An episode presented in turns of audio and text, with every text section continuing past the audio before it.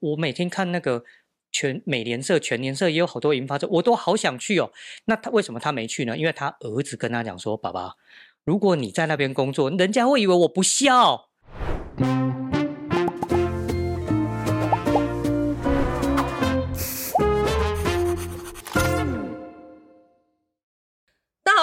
我是吉娃娃，欢迎收看《匪夷所思》。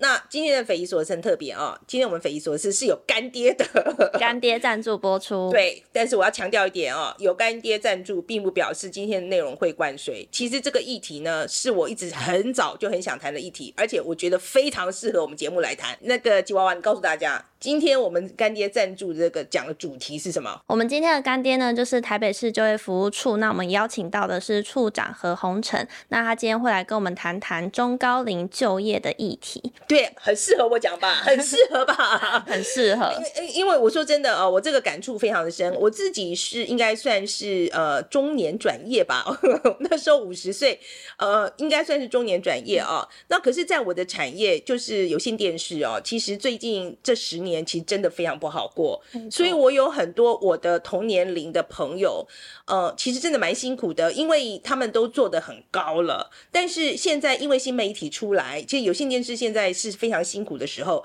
所以他们常常问我说：“哎，七斐啊，我想要做一点新的东西啊，我我可不可以跟你合作？”可是我有些时候我是真的觉得蛮为难的，因为呃，我们做新媒体的东西跟传统电视真的差别很大，不一样，非常不一样，所以我也不知道要怎么样帮他们。然后所以。所以说，一听说有这个议题的时候，我真的兴趣非常的高，因为我想很想要知道说，呃，到底有一些我们政府有没有一些什么资源，或是我们有有没有一些什么方法可以帮助真这个中高年，像我这样年纪的，或甚至比我再老一点年纪的人，他如果想要再回到就业市场啊、呃，或者是说他的怎样再延长一点他在在就业的这个就业市场的时间，这样子，到底有没有一些什么方法，有没有什么技巧？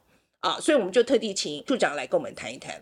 这个访纲是你做的嘛？哈，那你在做的时候，你有没有什么心得？其实我自己在做访纲的时候，因为我们有去看一个数据叫做劳动参与率嘛，然后我就发现台湾的六十岁以上的劳动参与率，其实跟比如说日本、韩国比是比较低的。然后我就好奇说，诶，是因为我们的中高龄人士就是生活过得比较好吗？所以不用出来工作，还是说我们整个社会环境其实对于接纳比较中高龄的人士是比较不欢迎的，就比较不欢迎他们进入职场这样子，所以我其实也蛮想要问问看处长，说他实际观察现在的职场对于中高龄者是不是友善的呢？还是说其实还是有那种隐形的年龄歧视的天花板这样？嗯，那我自己呢，其实也很想知道，因为我现在自己也算是老板了嘛，哈。那从企业的角度来看，我到底要，我就说我现在如果有心，我想要多雇佣一些中高龄者，好了，那我企业。要怎么做呢？那因为事实上有很多，真的有很多问题嘛。我我真的觉得有，比如说电脑的问题啦，还有我说实在，我们在做网络这个最在对我这个年纪的人来讲，其实像比如说脸书啦，或者是呃，比如说呃 Y I T 呃 I G 好了，我觉得这些都对我们来讲是一个刚开始是很陌生的东西。呃，我们不是我像你们一样是网络的这种原生世代这样子，其实在接触上是有困难的。那如果说是像中高龄的朋友们，他们真的有办法再介入像这么新的产业吗？OK，所以说今天在调整这个中高龄的这个跑道的时候，嗯，他们这个想法是不是要有一些什么转变？而且我觉得中高龄者进入职场，如果要跟比较年轻的人共事，可能也蛮有挑战的。嗯，对。好，那我们现在来听听处长怎么说。处长，请先跟我们观众打个招呼。各位观众朋友，大家好。好，处长，我们。其实我们要谈这个中高龄就业这个问题啊，其实你们一提议的时候，我就非常非常有兴趣，因为我身边真的有很多这样的朋友。呃，我们这个产业哦，就是说实在，我是以前做电视嘛，嗯，那其实我们在我们这个产业是很明显的，因为有线电视的衰退其实是已经进行了至少有十年了吧。那所以，我旁边有很多，其实真的都已经做到中高级主管了。然后他们可是，在新的这个网络时代里面，真的他们的专长很难派上用场。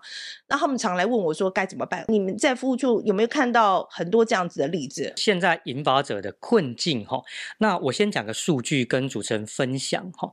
台湾哦，就说呃，人口里面。从事劳动的，这个叫劳动参与率嘛，哈，台湾的年轻人，三十岁的年轻人，劳动参与率高达百分之九十几，等于你没出国啊，哈，或者是这个还没调养，只要能投入工作，全部都投入工作了。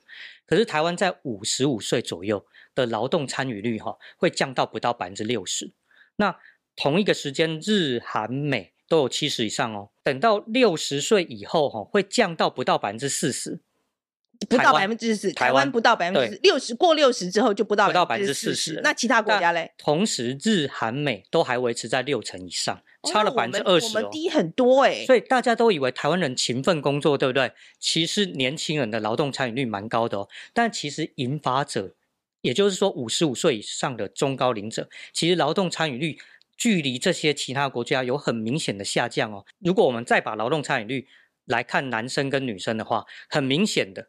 女生比较早离开职场，就是说从五十到五十五岁这个区间就开始发现有女生提早离开职场的现象。那如果五十五岁到六十岁就更明显，那个男生的劳动参与率都还是维持在高点。那我刚刚有提到说劳动参与下降了嘛？其实主要是女生，好，这个离开劳动力市场的。那难道是因为女生比男生不健康吗？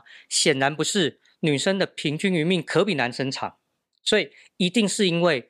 呃，跟性别传统分工可能也有关系的类似的因素，导致说男性跟女性的劳动参与率有这么大的不一样。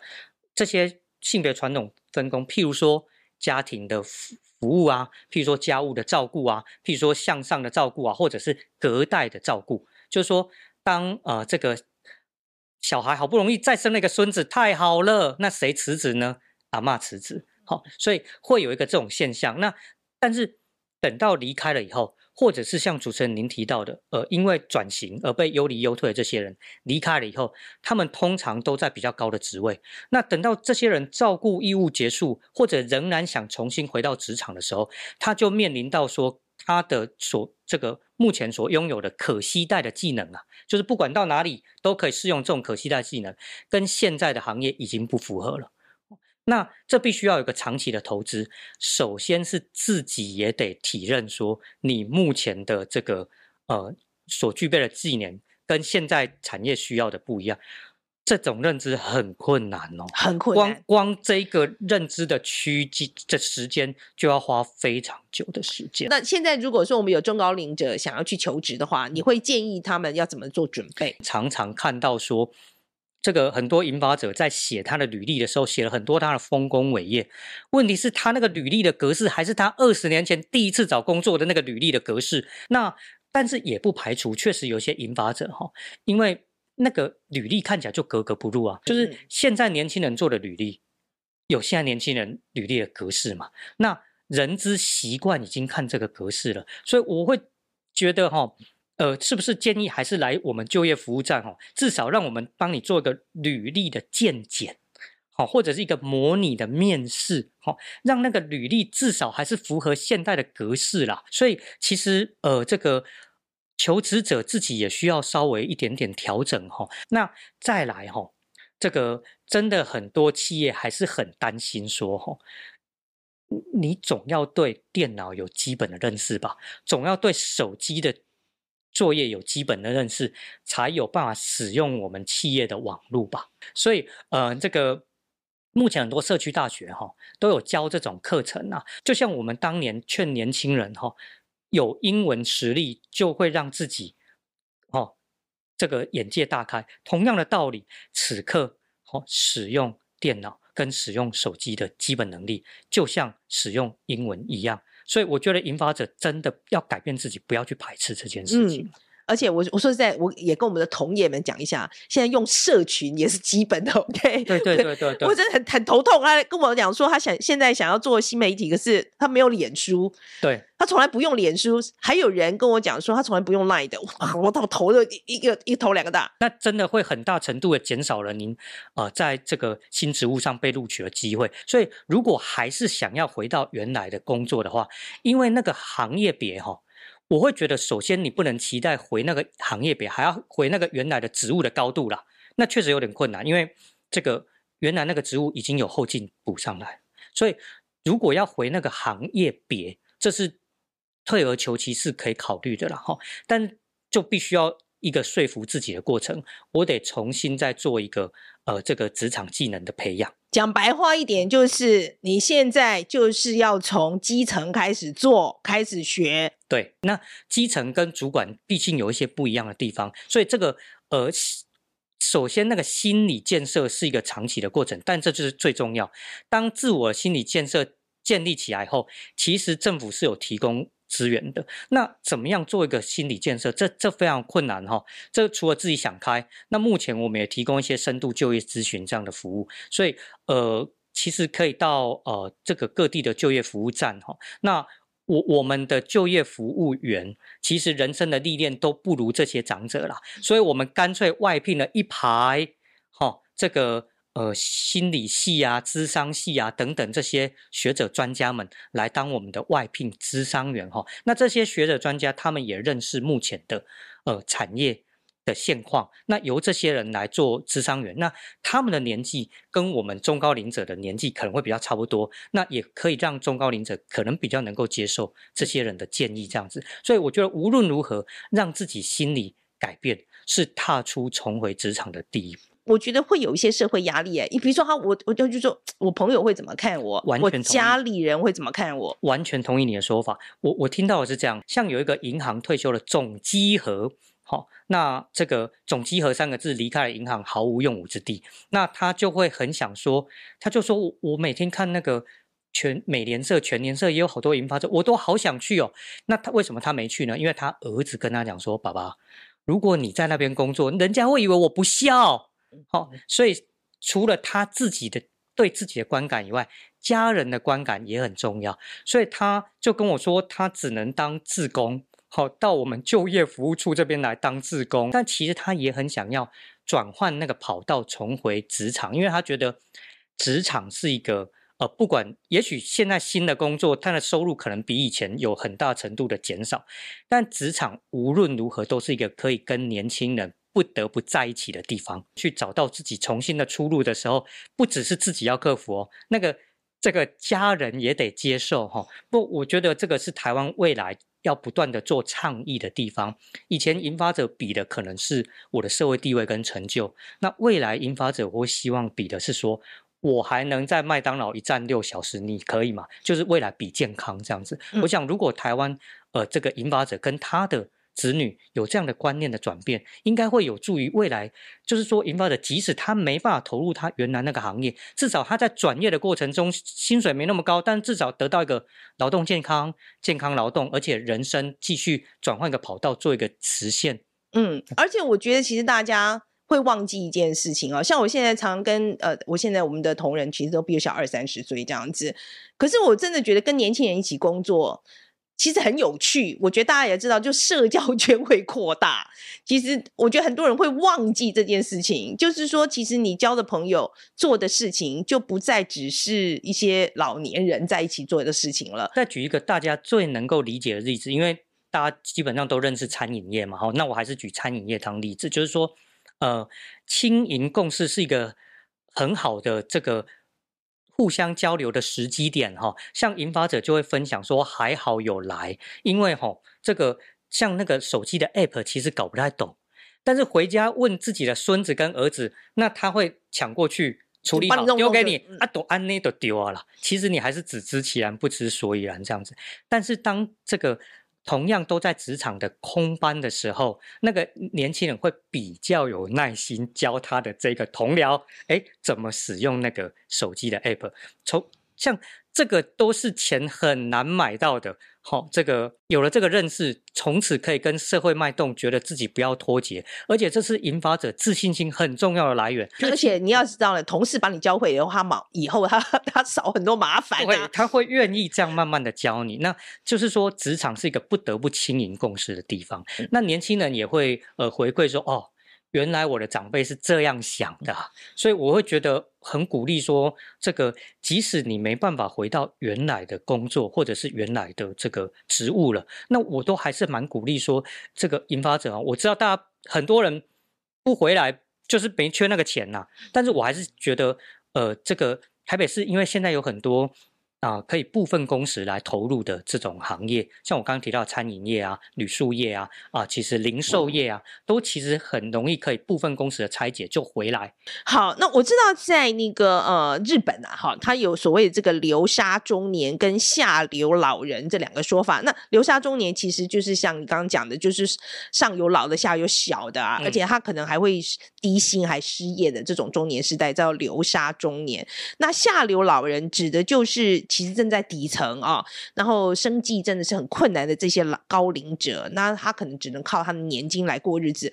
我们台湾这种族群多不多？台湾比日本少得多了哦，这这这是唯一可以值得这个骄傲的地方哈、目前日韩的六十五岁以上的劳动参与率都非常高哦，都超过百分之二十到三十之间。台湾大概六趴啦，五趴这样而已啦。好、那一个很重要的因素就是日韩。好、哦，他们的这个老年人经济窘迫的状况，才会逼得他们不得不出来工作。台湾在社会保险，也就是这个健保的部分，哈，然后还有劳工保险，现在年金制的部分。这个还算至少比起日韩还 OK，所以这种情况比率是非常少的。在国外我们会看到，呃，美国其实会有很多是针对这种中高龄就业啊，他给你一些辅导。其实我觉得那个要花蛮多钱哎，那个资源上面，我觉得在台湾的现状来讲，资源好多不多？呃，如果跟美国比起来，我觉得台台湾的资源不够多。不过目前哦，因为各级政府都已经注意到这个现象，首先就是台湾。开始缺工嘛，所以其实现在政府要做的事情，首先就是企业自己也要转型，变得比较欢迎。我们不能去歧视引发者，必须也要欢迎引发者。那另外，引发者也得转型。那那我我来说一下，企业目前转型其实比较容易哈。那原来企业会认定说，呃，中高龄者哈，因为他们毕竟不是资讯的原生著名啦哈，所以。企业也不是说他歧视银发者，而是他自然就认定说每个企业都有自己的系统，他自然就认定说年轻人会比较容易上手、习惯进入他的系统，所以禁用年轻人他的训练期间可以比较短。这个倒也不是说他歧视引发者，而是企业就会这样认定。但是现在呢，这个企业多多少少都也有一些转变。好，譬如说，呃，这个最缺工的，呃，这个餐饮业。麦当劳、肯德基、二十一世纪这种餐饮业，他已经把他的 POS 机放大，让呃有点老花眼镜的人也可以看得到。那他也把他的这个流程做一些改造，好，这个引发者也不用再去呃做那么大的这个进入了门槛的调整，这样子哈。那除了我刚刚提到的餐饮业以外，批发零售业也做了这样的改变。那但是在台湾还有很多，譬如说像报关啊、进出口啊、台北市这种。这个重点的行业哈，也都在陆续开始准备改变来这个禁用这个引发者，因为你在抢年轻人，你也抢不赢台积电嘛，所以我们还是希望说，呃，这个能够让企业有一些调整，然后来这个让我们引发者重新回归到职场。其实我觉得台湾职场年龄歧视的情况还蛮严重的耶，我我真的觉得还蛮严重。虽然说我们有个法律规定说你不可以年龄歧视。嗯嗯，可是我觉得好像还是有些隐形的年龄歧视，我不知道你有没有观察到？呃，因为我是官方的人哈，所以企业绝不会跟我承认说他 年龄歧视这样子。那其实也有很多企业是很欢迎引发者，因为引发者很多的竞争力其实强过年轻人。譬如说引发者说什么？譬如说引发者带货的能力超级无敌强。那引发者很多人会用 Line，像行销的人，很多人很喜欢找引发者，因为他们。有人脉是不是？对，那很多引发者的就业会让呃这个企业感觉到稳定。我一样以餐饮业来举个例子，那年轻人在排班的时候，可能就会因为期末考啊、分手啊、心情不佳啊等等的原因，好临时跟店长说我可不要排班。但引发者在排班了以后，都会很稳定的这个呃。出行，所以引发者在稳定、跟负责任以及处理这个奥客的这种能力，会比年轻人强得多了。我会觉得这个把自己重新调整一下，还是有机会重回职场的啦。嗯嗯。另外一个是我常常听到就企业主的抱怨，就是说觉得年纪大的很难管，有没有这个问题？有，就是引发者哈会倾向于，就是我听到的是两个字啊，固执这样子啊，就是说。自己毕竟曾经经历过很多的这个呃挫折，并且克服，才有今天的地位。那所以，当遇到这个情境的时候，恨不得就把自己的经验赶快来跟自己的长官以及同样的年轻人分享。其实很多引发者都是好的出发点这样子，但是但但是忘记了那个情境已经不一样了。既然我们看了那么多，哦，人生百态，那。是不是我们引发者自己先来改变一下？就是我我们先来融入这个情境以后，再来提出说我们的一些建议方案会比较好啦。嗯，所以真的确实会有一些这种，哎，对，而且我真的常常跟我的朋友们讲，就是说你不要老是去跟年轻人下指导棋。嗯我说，在他们有什么问题的时候，我其实看在眼里，我也不会讲。我等着他来问我，嗯、他若不问我，一定不讲。对，很多长辈真的恨不得这个 哦，很怕青年人重蹈覆辙哈、哦，所以就太急着提出一些建议哈、哦。那但是当年的情境跟当下其实未必能够。相提并论，那我觉得很多引发者忘记了这一点。另外一个问题就是说，呃，像像我妹妹嘛，哈，她因为她从军职已经退下来了，所以其实蛮早就退休了啊。那个是没办法，因为他们就是那个年纪限制，就是一定要退休，嗯。可是他的问题就是说，他想要找呃 part time 的工作，好了，就像你讲的，他希望有弹性一点。可是我觉得很多企业是没办法配合的，他就是说，你就是要进来就要做一个全职的嗯工作这样子，嗯、然后其实对他的体力上来讲是很大的负担。可是他我现在他就他就咬着咬着牙在做这样子。可是我是真的觉得。我是是，就是说企业在这上面其实是可以做弹性一点的。嗯、很多这个退伍的人呐、啊，以前我们都戏称说，像退伍会都跟我讲说，啊、呃，退伍的人就是三保，好、哦，保险，这个啊、呃，保全，宝塔，好像只能找这三种工作哈、哦。但现在，因为现在已经是缺工的时代了，那很多企业有重新调整哦，这个。以前企业当然是希望找全时型的工作，他劳保只需要一份嘛。但现在找不到人哈，企业会愿意说，那我来做一个职务的拆解，把本来一个职务的内容呢，哦，三个人做改成拆解成五个人做，那这样就会变成有一些部分工时的职缺出来了。好，那不是说企业好心呐，而是现在企业缺工，所以您可以鼓励你妹妹。也许当年哈求职不顺利，那现在确实会多蛮多部分公司的工作，也许可以同时满足他自己照顾的需求。你估计我们台湾啊，就是这个中高龄的这个劳动力如果补进来，你觉得这个这个人数大概会有多少？台北市的部分，从年轻人来算，好一个区间二十九岁以下区间的年轻人哈，大概二十万左右。好，那再来每十年哈，也大概是这个数字。那所以如果说呃，这个就是完全出估就好了啦，哈，因为影响劳动参与率的因素非常多。但总之，呃，这个只要增加百分之十，好，一个这个总总计合起来呢，好，就有机会能够增加五万人这样的劳动参与。好，那呃，这个。我觉得是不无小补的啦。另外，我知道说那个政府这边呢，一直有在针对中高龄劳工投入职场有提出一些政策嘛，哈。那其中一个叫做中高龄企业友善官方认证，跟大家讲一下这是什么东西。虽然我在这里呼吁说引发者要改变，但我会觉得也要让企业让让企业改变，然后让引发者看到吧。所以我们就想说，那我们来办一些。银发友善企业认证好了，那企业会说：“我明明就很欢迎银发者，好啊，你这么欢迎，那麻烦你来参加我们的银发友善企业认证哈。”我们有定了一些指标，像什么？呃，譬如说，呃，这个从我们企业的领导者开始，自己就要宣誓说，我们是呃这个青银共事哈，全龄友善的这样的企业。好，那这个影响非常大哦。一样是来举个这个呃。餐饮业的例子，很多年轻人真的没办法理解引发者在就业上遇到的困难。那第二点就是，企业能不能做一些教育训练？不只是对引发者教育训练哦，对现场的员工也要做一些教育训练。譬如说，把店长的眼镜涂得比较模糊，然后把店长的手跟脚绑上一些铁片，哦，这个模拟一下那个引发者的做。就业就是这么一回事嘛，你总得先认识一下人家的工作情况，你不然你永远就是不会进用引发者，你永远挑出来就是年轻人了。好，所以这个除了向上宣誓以外，接下来有没有进行过一些内部的教育训练？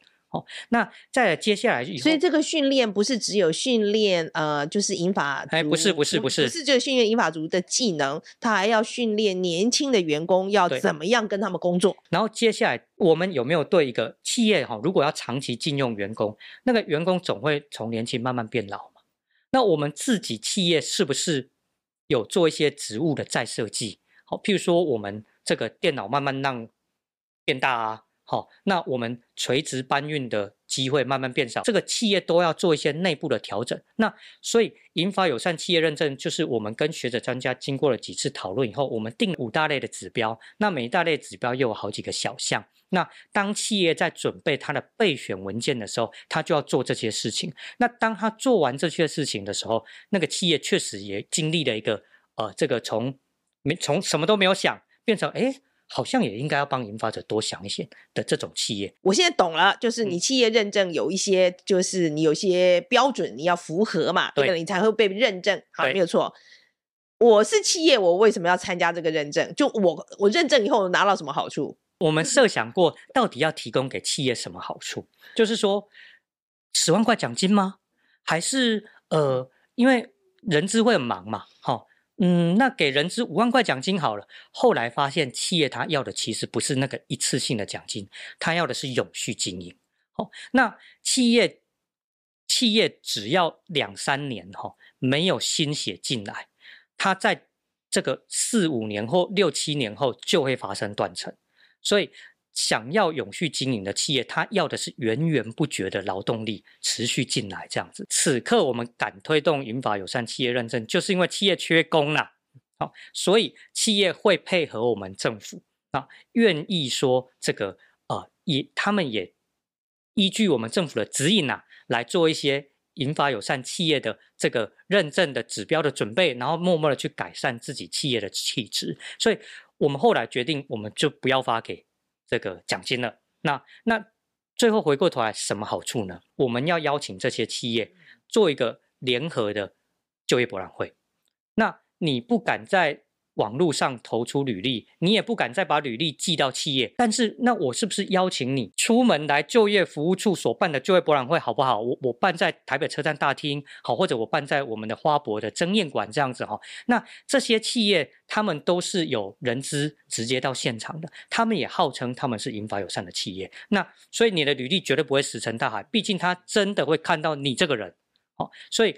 我们办银发友善企业认证的后续一个目的，就是希望说，也给这些银发者他们求职的时候一个鼓励啦，吼，至少我会让这些得奖的企业联合办一个就业博览会。如果你不再相信网络，如果你也不再相信纸本的履历，那麻烦相信至少走出家门。好，那有机会让人家看到你这个人，你本人这样子。那你现在推了这个认证，我们推了多久了？这个认证制度？呃，认证指标是呃全国唯一开始推是台北市，今年才开始的。嗯、那这个呃目前已经完成收件了，呃有九十几家企业报名。那呃学者专家已都已经完成初步的这个呃这个呃备选资料的检阅了。哎，其实企业都很棒哎，就是看起来企业都已经完成了检视才敢报名的哈。报名的企业似乎都志在必得，因为我看学者专家出品的成绩都超过每一家企业都超过我们预设，就是合格的成绩这样子哈。那现在接下来会进入到学者专家去呃企业做实地访视的阶段，企业总不能纸上说。我已经做了多少改变？那所以我们还是会让学者专家分组到企业那边去做访视，是企业是不是真的都准备好了这样子？那预计我们在九月呢会发布这个银发友善企业认证通过认证的企业的名单。嗯嗯，有没有产业别？呃，要不要去区分产业别？哈，这个大家就会很担心一件事情，就是说如果不区分产业别，会不会来的企业哈？就是那些本来就会用中高龄的企业嘛，譬如说保全业啊，譬如说清洁业啊，好、哦，他这个他们本来就会用很多中高龄嘛，那它会不会变成就是这个呃，都他们在得奖就好了啊？对啊，对啊，对啊，对，就是呃，就是说我在增建的时候没有分产业别。但在评选的时候，当然会分产业别啊。那不同的产业别，我会有不同的这个指标跟方式。当然是希望最最大最终的目的是希望各行各业都可以嘛。对，对对都已经改变了这样子。对对，最好是希望这样子嘛。对，OK。啊，处长，你觉得这个东西推出来之后，你觉得你自己觉得啦，几年可以看到成效？我我觉得还是很长久诶。就是说哈、嗯，我这么说好了，大家都知道台湾是缺工。目前缺工，但缺工还是有分海啸第一排、第二排、第三排啦。海啸第一排的人最严重，好，那最严重的人最有那个动力来参加这种引发友善企业认证，也最有那个动力先改变我自己的企业内部。那南京东路那些好的这个进出口报关业啊，好这个贸易业啊等等的，他们现在也缺工，但他们不是海啸的第一排，所以我会觉得是他们看到哦。原来也可以这样，那我我企业也该调整了，所以我会觉得发生在呃五年后甚至十年后，慢慢的做一个进程这样子。如果他想要参加要怎么做？那如果没有能够赶上这一次的银发友善企业认证，我们现在也有公布了我们的这个认证指标嘛？那我会觉得企业就从我们的指标里面慢这个一项一项可以去呃看我们这个指标是不是我们就把它内化到我们企业里面去。那从今年就可以开始准备，明年来参加这个银发友善认证这样子哈。那当然指标会陆续的修正，好，但是那个方向不会有太大的改变嘛，好。所以我想依据今年的指标准备明年的这个认证，八九也不离十啊。嗯，OK，好，今天非常谢谢处长来啊，我觉得这个对于我们的这个新的这个证认证的政策有了很多的了解。是，今天非常谢谢处长。是，谢谢，谢谢主持人，谢谢各位观众。今天处长讲的这个，其实我还蛮多收获的耶。嗯、对，我先讲我的 take away 好了。我觉得第一个最重要就是中老龄要就业啊。第一个最重要就是心态要调整，真的，你不能老是想说，我以前都已经做到主管啦，我的薪水有多少啊？但是你原来的产业、原来的位置就没有了嘛，这个位置就是没有了，所以。这一点一定要先认清，你不要老是想说我现在去，我还是要做主管啊！我觉得现在就是要调整成，你现在再回来，你可能真的要从基层开始做，你要从要跟年轻朋友一样嘛，从从头开始学，就是要从零开始，就是要从零开始，这没有法子啦。然后另外一个是，我觉得企业面的可以做的事情，我其实也。我觉得今天讲，我觉得很有道理，就是说有些小技巧上面改一改，其实你就可以多用很多人。比如他刚刚讲的说，真的电脑你就放大一点嘛，字放大一点，老花眼就看得见啦。那很多做柜台的，也许你真的放张椅子给他坐嘛，有客人来的时候再站起来就好。那这样子就可以，你就可以，他就可以多坐很久啦，他就不用一直站在那边了。那阿姨，如果你今天真的要去二度就业，你觉得做哪一个调整你是最有感的？呃，其实我觉得跟年轻朋友的合作啊，啊这件事情，我觉得，譬如我举个例子好了，其实因为我说实在，我们身体的变化这件事情是我没有办法控制的，这不是说我心智多么强就可以克服的东西。像我现在，我耳朵就是比较不好，OK，因为呃，我觉得也许是因为以前真的戴耳机都戴太多，所以耳朵就是不大好。所以现在跟你们讲话的时候，有些时候你们讲话讲得快一点，或是。声音小一点，我真的听不见，所以我就只好一直问说：“你刚刚说什么？”嗯，其实我说实在，我在问你们这个话的时候，我心里头是难过的，就是我就会让你受伤了吗？没有，我就说有时候以前凯莉会笑我说：“啊，你老人啊什么的。”其实我我说实在，我心里头是有一点受伤的，因为这个是不是说我很努力我就可以改善的东西？所以其实不是只有求，就是各种中老龄的就业者，就是其实连其他年轻同事可能也要一起学习怎么互相配合。对啊，那可是我也很清楚的，这个不是你们的问题，是我的问题哈。所以我也不能是说就年轻朋友就配合，你你们就是一定要给我配合这样子。所以我觉得这个东西的确，我觉得他讲一个很有道理，就是说在教育，就是指呃在职教育这个东西，不是只有教育老年人学会技能这件事情而已，也要教育年轻。朋友如何跟呃，就是比年纪比较大的同事一起工作？我觉得其实是双方这两边都是需要教育的。那那那个来，好吉娃娃，那你嘞？呃，我自己的话，其实我刚刚听处长的分享，我发现好像真的现在整个产业缺工的状况是有的，因为听起来愿意接纳中高龄者的企业其实不少，但也有可能因为他们是就业服务出来。但我觉得，其实，在现在少子化嘛，然后确实缺工严重的状况下，我们确实需要更多人力。那可能现在呃比较可以快速进入到劳动市场的，就是这些已经呃还没有要退休，但是他现在没有。工作的中高龄者，所以我觉得确实，呃，推动这个友善认证会是一个蛮好的方向，而且我觉得也听起来像是好时机，对不对？因为就是缺工嘛，所以企业就比较愿意。刚刚还有听到一点，我觉得蛮有趣，是他有提到说，哎，中高龄者如果他来做，比如说业务或是销售的话，他的带货能力很强。这个我刚刚跟外面的同事也有聊到，就是我之前好像没有特别想到这个点。确实，因为现在很多可能。长辈都会有一些群组啊什么，然后只要每次揪团购都会有超多人买，所以我觉得也算是一个他们很呃有优势的一个点。而且真的，我觉得这些长辈真的很会卖哎，因为他们第一个哦，他们人脉就很、嗯、这么多年累积下来，然后 这人脉很广，嗯，这是第一个。第二个呢，我觉得他们比较知道彼此的需求哦，对，就是说他们会知道说他，比如说他今天会说哦，我买这个鞋子好穿。口碑型，口碑型，他就他就会，比如说推荐给他同年纪的人，他其实是特别有说服力的。OK，所以我，我我的确是他今天一讲以后，我就觉得，哎、欸，有道理，对啊，真的有道理，真的有道理。对，好了，那今天对于中高龄就业这件事情，大家如果有什么想法，欢迎留言来告诉我们。好，那如果喜欢我们频道的话，应该要订阅、按赞、分享、懂内。好，谢谢大家。